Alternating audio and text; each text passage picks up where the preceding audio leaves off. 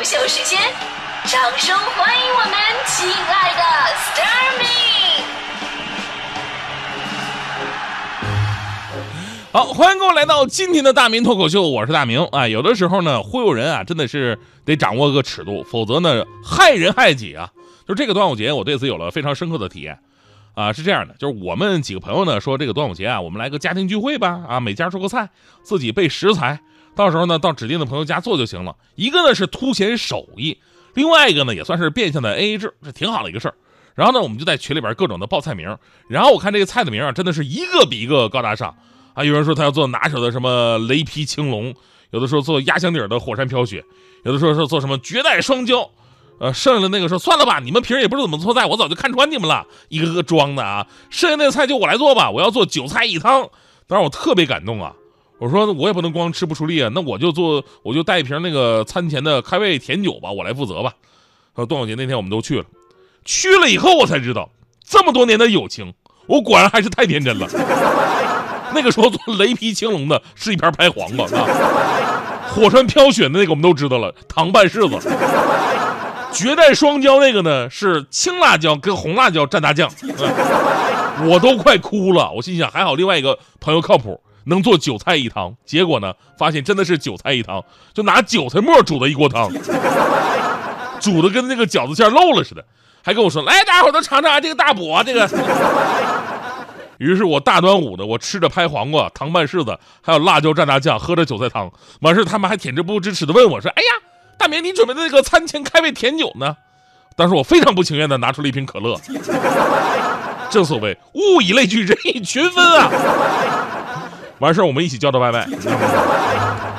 我们总是说呀，这个中国语言博大精深，这点在菜名这方面真的体现的淋漓尽致。就按理来说吧，你怎么做的你就怎么叫，比方说红烧肉啊。糖醋里脊啊，是吧？你看这名字你就知道这是什么东西了。但中国的菜名很多都要跟什么历史典故啊、这民间俚语有关系。比方说天津的狗不理包子、猫不闻饺子、耳朵眼炸糕，对吧？这个呢，起码你还听出这是什么东西。有的景区里边给菜取名，真的到了令人发指的地步了。你以为你点的是一道创意菜，上来一看，基本都是家常菜。什么耳边的悄悄话，就是一盘酱猪舌。加酱猪耳的双拼，猪舌头在猪耳边，猪耳朵旁边悄悄地说：“说你是我见过最深的套路线。”波黑战争就是菠菜炒黑木耳，关公战秦琼就是西红柿炒鸡蛋，因为一个红脸一个黄脸。然后那个母子相会，黄豆炒黄豆芽，乱棍打死猪八戒就是蒜苔炒肉，走在乡间的小路上就是一盘大猪蹄子，下面码上一个香菜。最过分的，之前我看一新闻说，情人节的时候呢，有一家饭店老板推出一道新菜，叫什么叫手撕前女友。这道菜当时引发了无数网友的好奇啊，包括来这儿的很多食客纷纷下单点这道菜。本来这男的吧不打算点，旁边女的忽悠他，哎呀，就要这个，就要这个手撕前女友来。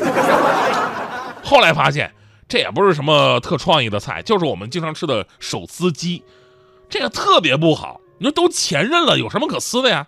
特别容易激化矛盾啊，啊！你说老板是你，你可能以前受伤比较深，出了个手撕前女友，那以后人家会不会再出个什么油炸前男友啊、公报前夫啊？这这吃饭就吃饭，不要带太多感情色彩。除了这个什么历史典故、民间俚语之外，有的菜靠的是任性的想象力。就什么是任性的想象力呢？就是想象的就完全一点儿都不像，是吧？可能只有取名的是那么想的，比方说狮子头。狮子头我们都知道，但是我没听说过之前啊，我就以为这玩意儿狮子狮子头能做菜吗？人家不吃我们就不错了，我们还吃人家。后来发觉啊，就是大肉丸子。狮子头呢是扬州名菜之一，相传唐代的巡国公设宴，府中名厨就将猪肉馅捏成了大丸子，微火炖熟之后啊，做成了葵花形，因其毛糙的外形啊，巡国公就称之为狮子头。但说实话，我们都见过这个东西啊，我真的没看出它哪儿像狮子头啊。古人是不是对狮子有什么误解？你说像大核桃，我更相信。或者呢，可以取一个另外一名字，叫哪吒小时候。诸如此类，还有什么赛螃蟹？上来一看，哎，炒鸡蛋，夫妻肺片，夫妻肺片里边不仅没有夫妻，其实连肺都没有。一个菜名里边就一个片儿是对的。其实说到这儿啊，还是要说，其实中国有很多这个美食非常好吃，广受欢迎。但是有的菜名啊，最开始听着还挺吓人的，让很多人不敢尝试。其实咱们刚才说那狮子头也好啊，夫妻肺片啊，您现在是习惯了，觉得没关系，这东西什么我都知道啊，挺好吃。但是有些您不熟悉的，您光听那名字可能就不敢尝试了。比方说之前那个蚂蚁上树，其实我们都知道肉末炒粉条嘛。那小的时候看到很多家长我抓那个蚂蚁啊泡酒用，所以我一度以为蚂蚁上树真的就是把蚂蚁给炒了。还有去过台湾的朋友，一定在台湾见过这个菜，听名字你就一点胃口都没有，叫苍蝇头。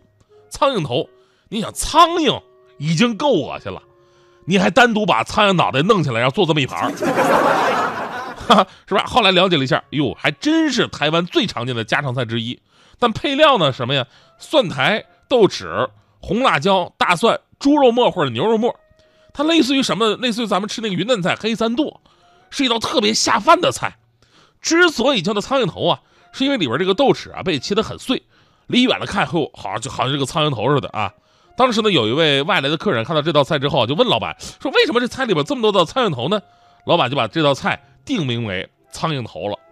像比如说人家就是北京也有一个常见的美食，我有很多南方朋友他接受不了，什么呀？就是羊蝎子，是吧？这个咱们北方人经常吃，第一反应就是羊的脊骨嘛。但是呢，南方朋友一个是很少吃这东西，第二呢，对这个像外号一样的名字吧，他们真的很陌生。你说羊脊骨，那人家肯定知道，但羊蝎子第一个反应都是蝎子，羊蝎子就是外国进口的蝎子。所以每次南方朋友啊来了以后，我都得给他讲这个典故啊，说啊这道菜呀、可以追溯到康熙年间，有一位蒙古王爷打猎回来的路上，闻到这个后院啊香气扑鼻，跟下人打听之后才知道这是新来的厨子给下人们炖羊脊骨吃呢。王一尝，哎呀，真的是美味啊！然后呢，看着脊骨那形状酷似一只蝎子，就起名为羊蝎子，并作为府上的食谱，后来就传到民间了。然后听完这个故事的人啊，十个有八呃十个有八个都会问我，那为什么猪脊骨不叫猪蝎子呢？这个我就往往无言以对了。这个，咱们中国的饮食文化，你说这么悠久，有些菜名啊，它根本就不是按照食材，呃，或者来按照做法来定的名字。在那些或者创意离奇或者高大上的名字背后，有的是惊喜，有的则是惊吓了。但最重要的还是菜品当中的满满诚意。说到诚意，我真的是被忽悠过特别惨啊！呃，忽悠我最惨的一次呢，就是我们领导，我们领导就平时我们的工作特别辛苦，领导有有的时候也照顾我们。那天中午就说：“哎，大明啊，那个你看你这挺辛苦的啊，早班到现在还没走呢，这困得滴了当当的不行。那这样我中午请你吃点东西吧。”我说：“行，谢谢领导啊，谢谢领导。”然后那个领导问我：“那你喜欢什么口味的？”我说：“什么口味啊？那你喜欢那个东北风味还是那个西北风味啊？”我说：“我是东北人，那东北风吃太多了，那中午就来个西北风味的呗。”然后领导说：“那行，走吧，走吧。”就到我们楼下了，然后呢开始一圈一圈走。我说：“领导，饭店呢？啊，什么饭店呢？你们请我吃西北风味的菜吗？啊，林老师，你张嘴，你现在赶上不就是西北风的味儿吗？啊，西北风的味儿啊！你不愧是领导，你知道吗？们走在路上，走在各自走的方向。去不到的远方，待不住的地方，相遇在未知的路上。你要去哪？你知道吗？为此不计代价，带着所有，还是放下，去寻找答案吧。奔跑在我孤傲的